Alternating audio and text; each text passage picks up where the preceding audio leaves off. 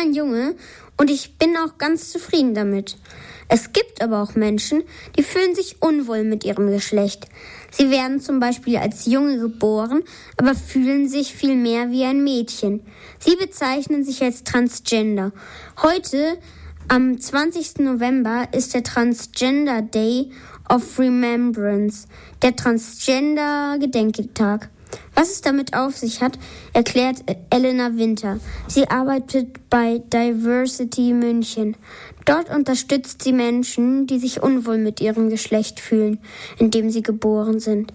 Sie erklärt, was hinter dem Tag heute steckt. Der Trans Day of Remembrance äh, ist eben ein Gedenktag für die Opfer von Transfeindlichkeit. Der findet jedes Jahr am 20. November statt. Da geht es eben darum, den Personen zu gedenken, die aufgrund dessen, dass sie trans sind, umgebracht wurden oder sich aufgrund der Erfahrungen mit Transfeindlichkeit selbst das Leben genommen haben.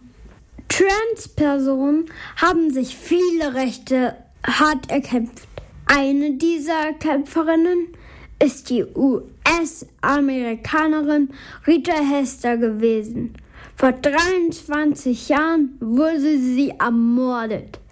Darauf hin haben sich über 250 Menschen zusammengetan und demonstriert. Daraus hat sich dann der Transgender Day of Remembrance entwickelt, damit wir uns immer wieder an die Menschen erinnern, die wegen Hass oder Vorurteilen in Bezug auf ihr Geschlecht ermordet wurden.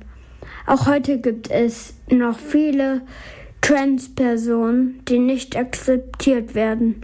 Elena Winter verrät euch, wie ihr diese Menschen unterstützen könnt. Natürlich ist es ganz wichtig, sich nicht über andere lustig zu machen oder die ausschließt, sondern versucht mit ihnen zu reden und versucht zu verstehen, was sie einem erzählen. Ich glaube, es ist ganz wichtig zuzuhören wenn ihr noch mehr über das Thema Transgender wissen wollt, haben wir noch einen Videotipp für euch.